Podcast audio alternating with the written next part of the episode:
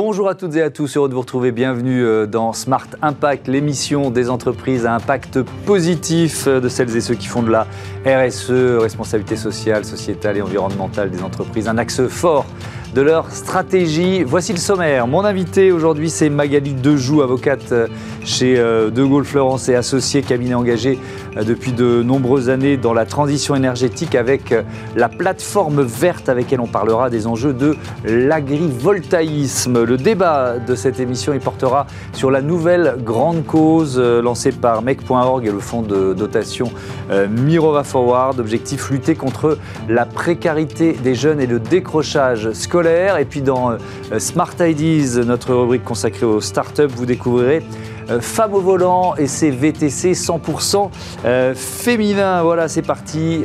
c'est Smart Impact. Tout de suite.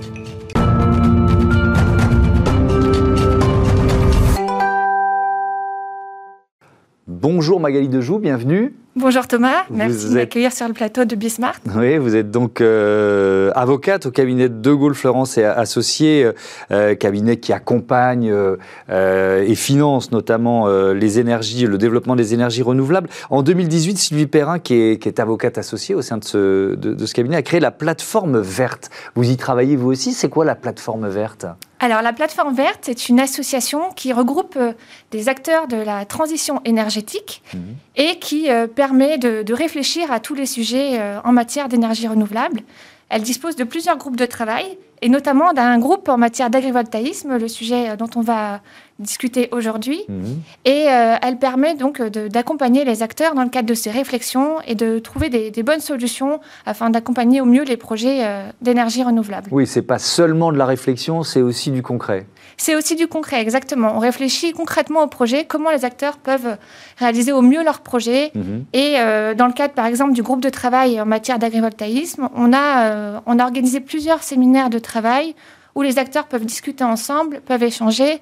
Et à la fin, on a même euh, rédigé un guide qui mhm. comporte de nombreuses recommandations le but étant de faire aussi évoluer les textes et la réglementation. Oui, effectivement, on va, détailler ça, euh, un guide et 15 recommandations euh, après une consultation auprès des territoires et de différents acteurs pour déterminer la meilleure manière de produire de l'énergie solaire sur les terres agricoles. Quelques chiffres euh, sur ce domaine. Le secteur agricole produit déjà 13% de l'énergie photovoltaïque en France. Il y a environ une exploitation sur 10, 50 000 sur 437 000 de telles installations avec un objectif triplé euh, ce, nombre d'ici 2030. Euh, euh, une question alors très concrète, installer des panneaux solaires sur une exploitation en, termes de complément de revenus, qu'est-ce que ça peut représenter pour un agriculteur? Alors j'imagine ça dépend de la taille de l'exploitation, du nombre de panneaux solaires qu'on installe, mais il y a des moyennes, qu'est-ce que ça peut rapporter?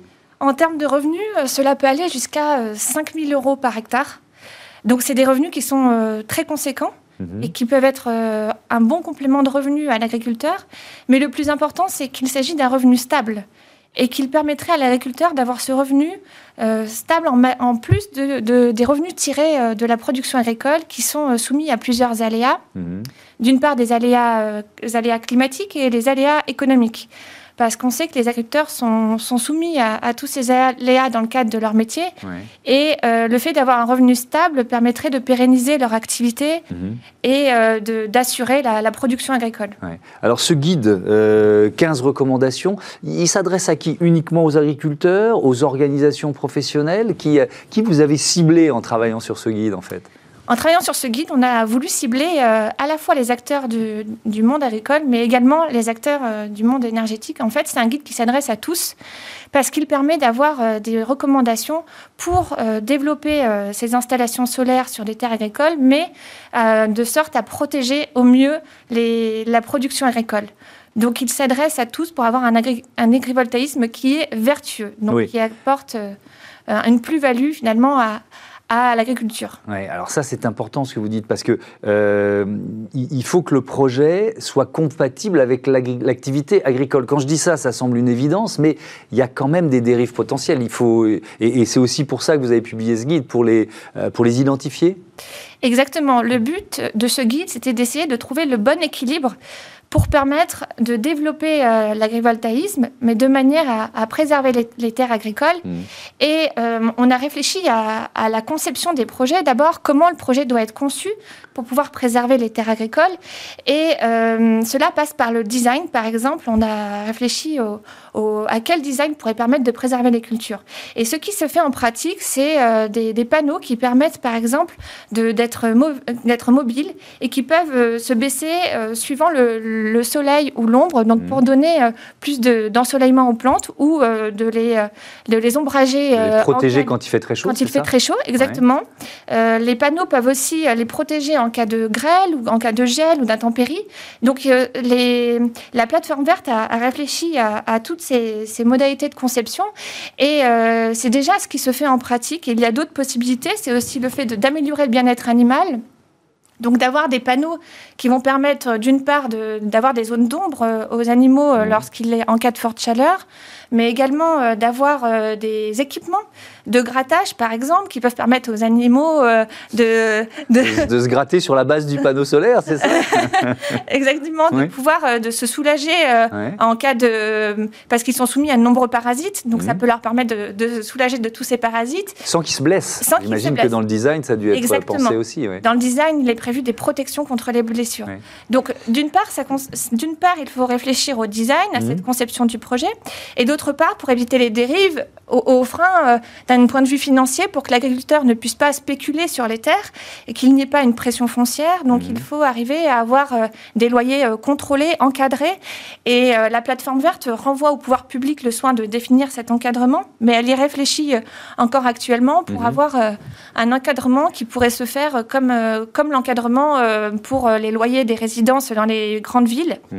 Donc avoir un, loyer qui, permettrait de, limiter en fait ces spéculations foncières. Parce que le risque c'est quoi? C'est que l'agriculteur euh, finalement euh, devienne producteur d'électricité et, plus euh, producteur d'électricité qu'agriculteur, c'est ça? Exactement. Le risque c'est que finalement les terres agricoles soient exploitées uniquement pour produire de l'énergie solaire. Mmh. au détriment de, notre souveraineté alimentaire et qu'il n'y ait plus ce métier d'agriculteur.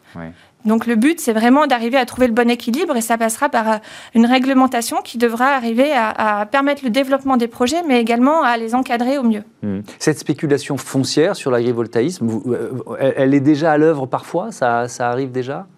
Alors pour l'instant, euh, euh, c'est quelque chose qui, euh, enfin, c'est aujourd'hui il y a également des, revenus qui peuvent être perçus par les, mmh. agriculteurs, mais il n'y a pas encore de, spéculation assez importante parce que les projets sont, représentent 15% du parc photovoltaïque. Oui, on, est, plutôt dans la phase d'installation et de croissance. Exactement, on est dans la phase de découverte, d'expérimentation. Mmh. Pour l'instant, les agriculteurs expérimentent le projet et ils voient aujourd'hui finalement qu'il y a un bénéfice à ces projets parce que certains agriculteurs ont, même constaté que, par exemple, leur culture était de meilleure qualité en installant ces panneaux.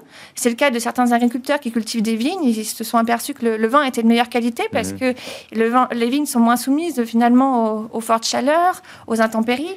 Donc le, le but, c'est oui, parce que dans ce que, pardon de dans ce que vous décrivez, euh, on est bien d'accord, les, panneaux photovoltaïques, ils ne viennent pas prendre la place d'une culture, ils se placent au-dessus de la culture et ils peuvent éventuellement euh, permettre de moduler la, chaleur, c'est ça? Exactement. et ça, c'est une des solutions technologiques, ou alors, que, ou alors ça arrive que euh, des panneaux, finalement, ben, on ne produise rien en dessous alors, ils peuvent être placés au sol, mais ils vont euh, souvent être un peu surélevés pour laisser passer les, les animaux en dessous. Donc, ils vont être adaptés. Ou alors, ils vont être placés bien au-dessus des cultures, et tout dépend de, de, la hauteur de la culture. Mais souvent, ils sont surélevés d'une manière euh, assez importante pour laisser passer les, les engins agricoles. OK. Donc euh, c'est une surélévation euh, euh, finalement qui, hmm. permet de, continuer la, production agricole et de laisser passer hmm. tous les engins en dessous, mais également d'avoir la culture qui sera bien protégée par ces panneaux. Il nous reste un peu moins de deux minutes. Je voudrais qu'on parle de, des, règles, des aides européennes de la PAC. Alors la politique agricole commune, elle est en train de, changer. Il y a un Green Deal qui s'est mis en, en, en œuvre au niveau européen. Vous mettez en garde contre les nouvelles règles. Pourquoi? Alors, euh, on, a constaté euh, que la réglementation européenne permet aujourd'hui aux agriculteurs de bénéficier de, ces aides de la politique agricole commune lorsqu'il y a une utilisation euh, occasionnelle non agricole des terres, mmh. mais la transposition de ces textes en droit français est très restrictive. En effet, il y a seulement ces terres peuvent être à usage non agricole seulement durant une durée de 15 jours consécutifs. Et donc, ça ne permet pas. Donc, on ne peut pas faire d'agrivoltaïsme, ça c'est sûr. Exactement. Donc il faut changer les textes français, adapter les textes européens, c'est ce que vous nous dites? Alors il faut, euh, vu que les textes européens prévoient cette possibilité hmm. d'avoir un usage non agricole euh, des terres, il faudrait que les textes euh, français ne, restreignent pas cet usage non agricole à 15 jours. D'accord. Ou que les textes européens prévoient expressément la hmm. possibilité de développer l'agrivoltaïsme. Hmm. Merci beaucoup, merci Magali Dejoux, à bientôt sur, sur Bismart. On passe à notre débat tout de suite.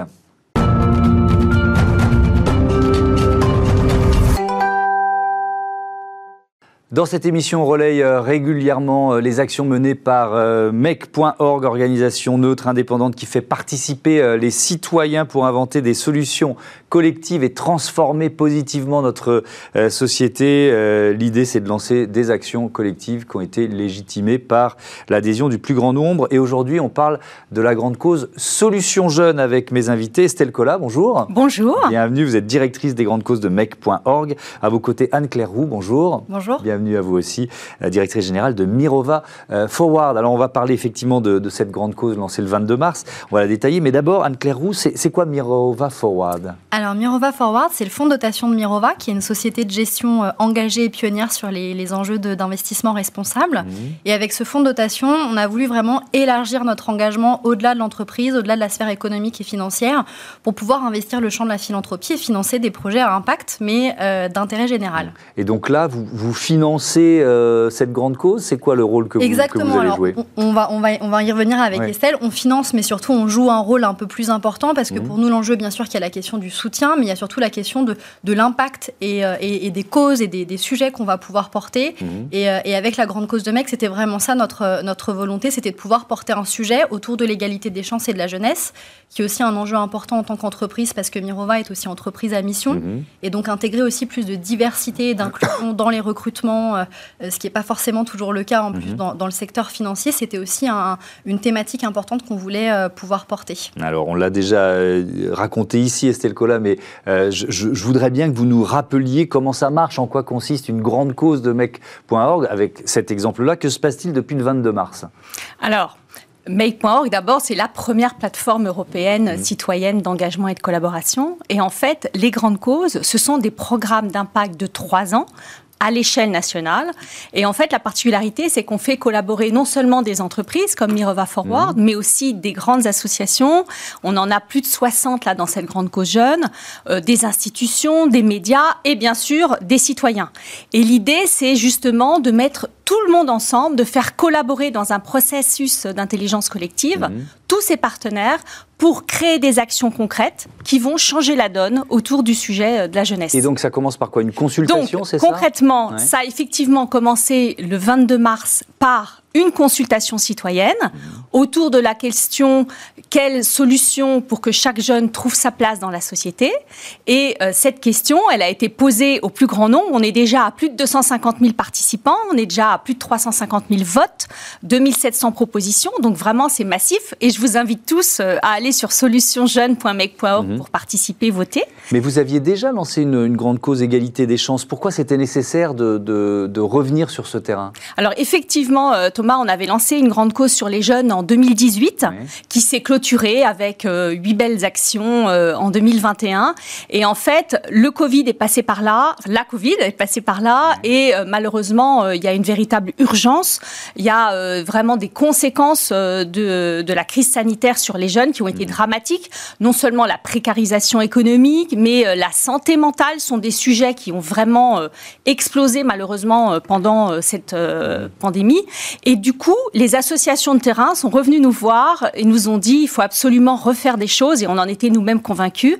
Et puis ensuite, il y a eu aussi une très belle rencontre euh, avec Mirova Forward et on a décidé de coéditer ensemble euh, cette grande cause. Ouais, quelques chiffres pour illustrer ce que vous venez de, oui. euh, de, de, nous dire sur ce contexte post-Covid. 8 jeunes de 15 à 20 ans sur 10, 80% se déclarent inquiets de leur choix d'orientation. Ils sont plus de 70% à avoir l'impression de décrocher, plus de 50% des jeunes inquiets pour leur santé mentale et 30% qui déclarent avoir, là c'est, on, est, on est vraiment dans, dans, les, dans les actes, renoncer à l'accès aux soins faute de moyens euh, financiers. Anne-Claire Roux, l'enjeu c'est tout simplement la, la, place des jeunes dans notre société.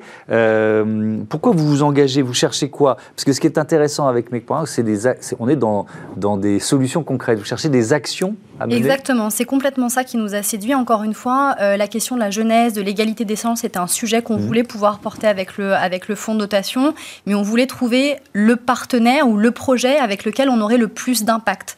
Parce que c'est toujours ça ce qui est difficile. C'est, euh, euh, on peut porter des projets, mais au final, euh, même si on aide 100, 200 jeunes, ça peut en avoir un impact très fort sur les 100 ou 200 jeunes qui mmh. vont être aidés. Mais comment on fait pour que ce sujet et ces enjeux soient portés de manière plus large et plus systémique? Et c'est vraiment ça qui nous a séduit dans la démarche de MEC, c'est ce mmh. côté déjà de démocratie participative et de, consensus citoyen, qui, a, qui, qui est vraiment une, démarche assez euh, atypique, on va dire, ou en tout cas euh, qui, est la, qui fait la spécificité de MEC. Et puis ensuite, il y a cette grande cause qui se déploie sur trois ans avec une coalition de partenaires. Donc nous-mêmes, ça nous permet aussi de nous, nous, inscrire et nous engager en fait auprès de tout un tas d'autres partenaires qu'on peut toucher grâce à MEC, qu'on n'aurait pas forcément euh, pu toucher seul. Et puis enfin, surtout à l'issue de, de ces trois années, comme l'a rappelé Estelle, ça nous permet vraiment d'aboutir, et c'est ça encore une fois qui nous, nous a séduit et nous a donné donner la volonté de nous engager à des actions concrètes qui vont vraiment aider euh, les jeunes et les aider de manière a priori massive avec un déploiement euh, euh, au niveau national en général des, des solutions qui sont proposées. Mmh.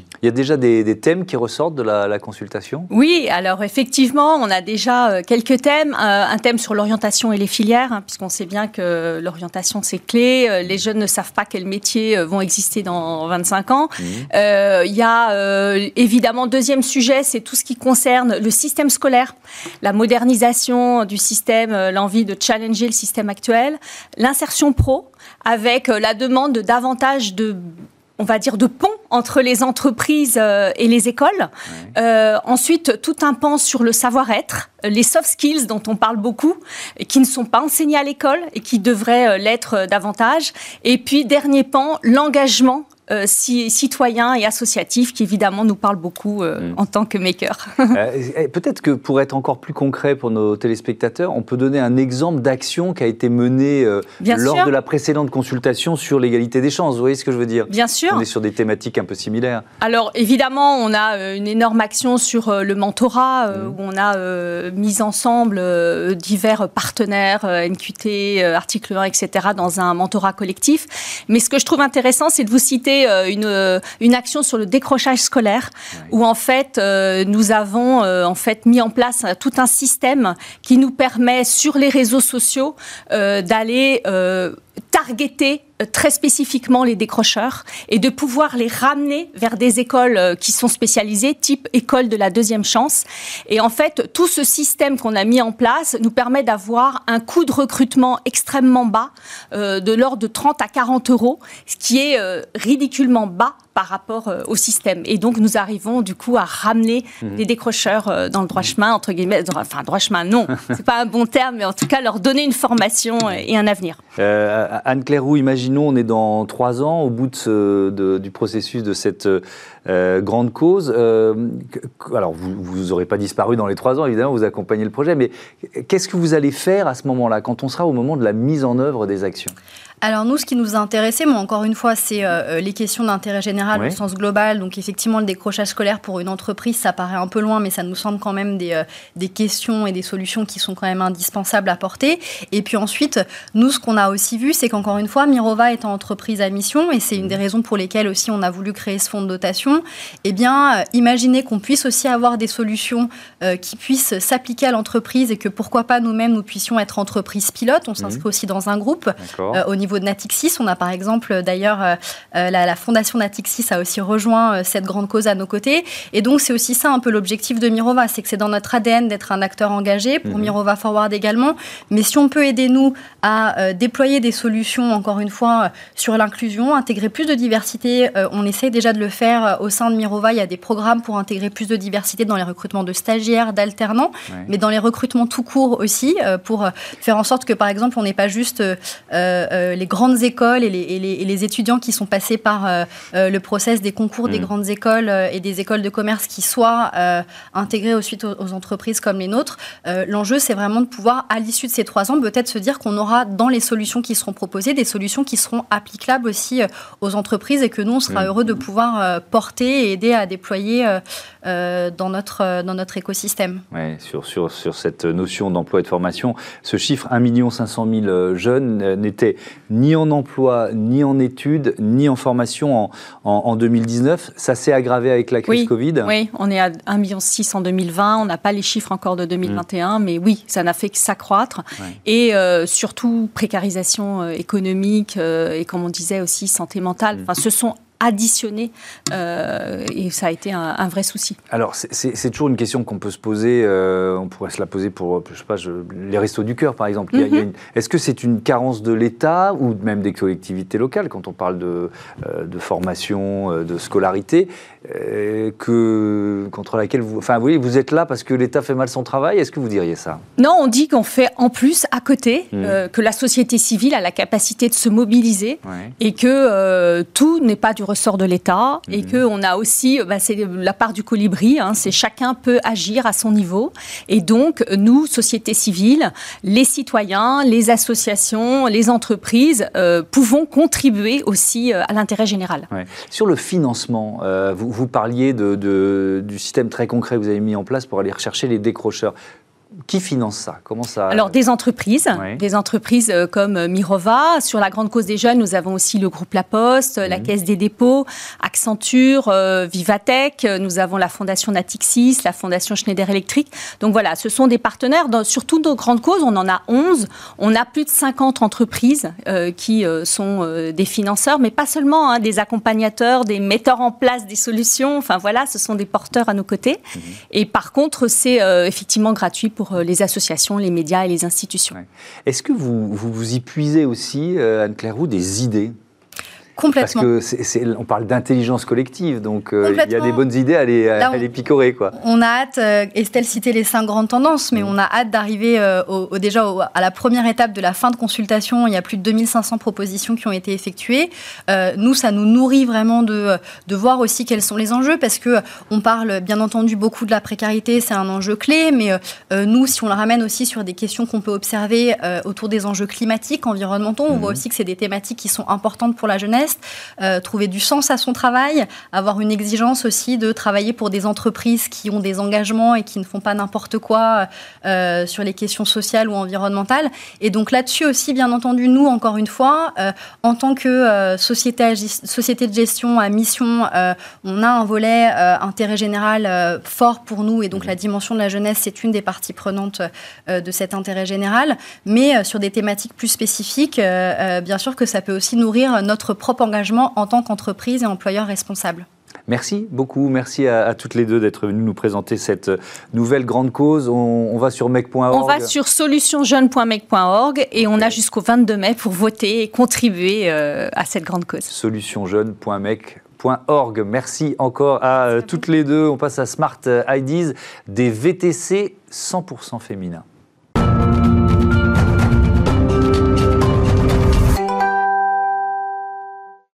La bonne idée euh, du jour, c'est celle de euh, Smahan Bouchlagem. Bonjour, bienvenue. Vous êtes la fondatrice de Femmes au volant. Bravo déjà pour le nom de votre société. Merci. C'est très bien trouvé. Vous voulez lutter contre les clichés, tout simplement? Exactement. Effectivement, Femmes au volant, c'est plus prudent au tournant. Parce qu'il y a beaucoup de clichés autour de, euh, des femmes et de la conduite, déjà d'une manière générale. vous, les avez comment dire, tester vous-même parce que vous, vous, avez exercé le métier de, taxi, c'est ça? Exactement. J'ai débuté en 2015 où j'ai conduit effectivement des, personnes et mmh. ils étaient étonnés de voir une femme au volant venir les récupérer. Et c'est pourquoi ça a été pour moi évident de, pouvoir nommer donc cette application mmh. Femme au volant pour du coup contourner la fameuse phrase qu'on dit souvent que je retourne en disant femme au volant, c'est plus prudent au tournant. C'est plus prudent. Euh, des VTC, pas tout à fait comme les autres. C'est-à-dire que euh, c'est vraiment, ce sont des conductrices, quoi. C'est du 100% féminin, c'est ça la promesse. C'est du 100% féminin puisque toutes les conductrices, donc, ce sont des femmes, mmh. euh, souvent des femmes qui ont été victimes de violences conjugales et qui ont été réinsérées donc dans l'emploi et qui ont décidé donc d'être des femmes au volant. D'accord. Euh, ça va au-delà d'un projet économique, si je comprends bien. Tout à fait. C'est vraiment sociétal également, puisque euh, l'idée c'est euh, d'apporter donc du coup une indépendance financière pour toutes ces femmes, mhm. mais également nous sommes donc une application qui propose une commission qui est l'une des moins euh, importante du marché, qui est, qui est, qui, est, à hauteur pardon, de 15%. Et euh, l'offre aussi permet euh, d'offrir un prix juste aux clients, donc autant pour le service proposé, mais également pour apporter un revenu décent à toutes ces conductrices. Hmm. Et pour moi, ah. c'était vraiment important de, de l'offrir. Ça veut dire quoi? C'est-à-dire que ces valeurs, équité femmes-hommes, promotion sociale aussi, c'est ce que je retiens de ce que vous venez de, de dire, sont des valeurs que vous portez depuis longtemps? Exactement. Et je pense que je m'en suis aussi sentie, senti, euh, euh, concernée par, euh, par, ma vie personnelle, puisque du coup, je me suis aussi retrouvée dans des situations financières difficiles. J'ai dû aussi faire face à des violences conjugales. Et pour moi, c'était évident de pouvoir apporter en fait une valeur ajoutée aux femmes, à toutes ces femmes mhm. qui souhaitent du coup avoir un travail, avoir une indépendance. Et, surtout, c'est que la voiture, pour moi, ça a été un refuge pendant ces, périodes-là difficiles. Et ça a été aussi un moyen de fuir. Et c'est pourquoi euh, euh, il y a tout, tout, ce monde de transport, de femmes au volant et, mmh. d'indépendance euh, de toutes ces femmes. Alors, on va se placer maintenant du côté des, clients. D'abord, les, clients, voilà, comme, comme, comme moi, comme vous et moi. Est-ce qu'il y a beaucoup de femmes euh, là je me place du côté des clientes, qui euh, hésitent à prendre un, taxi ou un VTC euh, la nuit Malheureusement, on a eu beaucoup de témoignages de femmes euh, qui m'ont témoigné à moi-même directement euh, qu'elles ont eu malheureusement des situations un peu compliquées euh, le soir en rentrant chez elles après un restaurant, après avoir été voir une pièce de théâtre. Et, c'est pourquoi elles, elles, font appel à femmes au volant pour se sentir plus en sécurité, plus rassurées, pour rentrer tranquillement chez elles. Mhm. Il y a aussi des, des, des parents qui hésitent à confier un enfant seul à un chauffeur masculin C'est une réalité eh dont il faut parler Étonnamment, effectivement, on a eu beaucoup de parents qui nous ont confié leurs enfants pour les accompagner à l'école, à des activités, pour les parents aussi séparés, euh, où du coup on, accompagne l'enfant chez le papa ou chez la maman. Et c'est vrai que euh, peut-être qu'il y a aussi cet instinct maternel qui fait que du coup on a, on a plus tendance à faire confiance euh, mmh. à ces conductrices pour du coup les transporter, mais les accompagner aussi, puisqu'on les laisse pas sur le trottoir, on les accompagne jusqu'à l'appartement, jusqu'à la structure, etc. Hmm. Un, mot pour terminer de votre offre B2B. Euh, euh, quel client euh, vous, pouvez avoir? Alors, on transporte tout le monde. Tout le monde est la bienvenue dans, dans nos voitures. Hmm. Donc, on transporte des femmes, des hommes, des personnes âgées, des personnes en situation de handicap, des enfants. aussi Donc, ça veut dire quoi? Ça veut dire qu'il peut y avoir des, des hôtels, des hôpitaux qui font appel à vous? C'est des hôpitaux, c'est des EHPAD, c'est des, des entreprises également, puisqu'on fait de l'aéroport. On transporte aussi nos, passagers euh, pour aller euh, prendre leur avion, pour prendre leur train. Donc vraiment, euh, toutes les personnes qui souhaitent se déplacer. Mmh. Merci beaucoup, merci Esman Bouchlagem et bravo, bon vent à vos femmes au, volant. Voilà, c'est la fin de ce numéro de Smart Impact.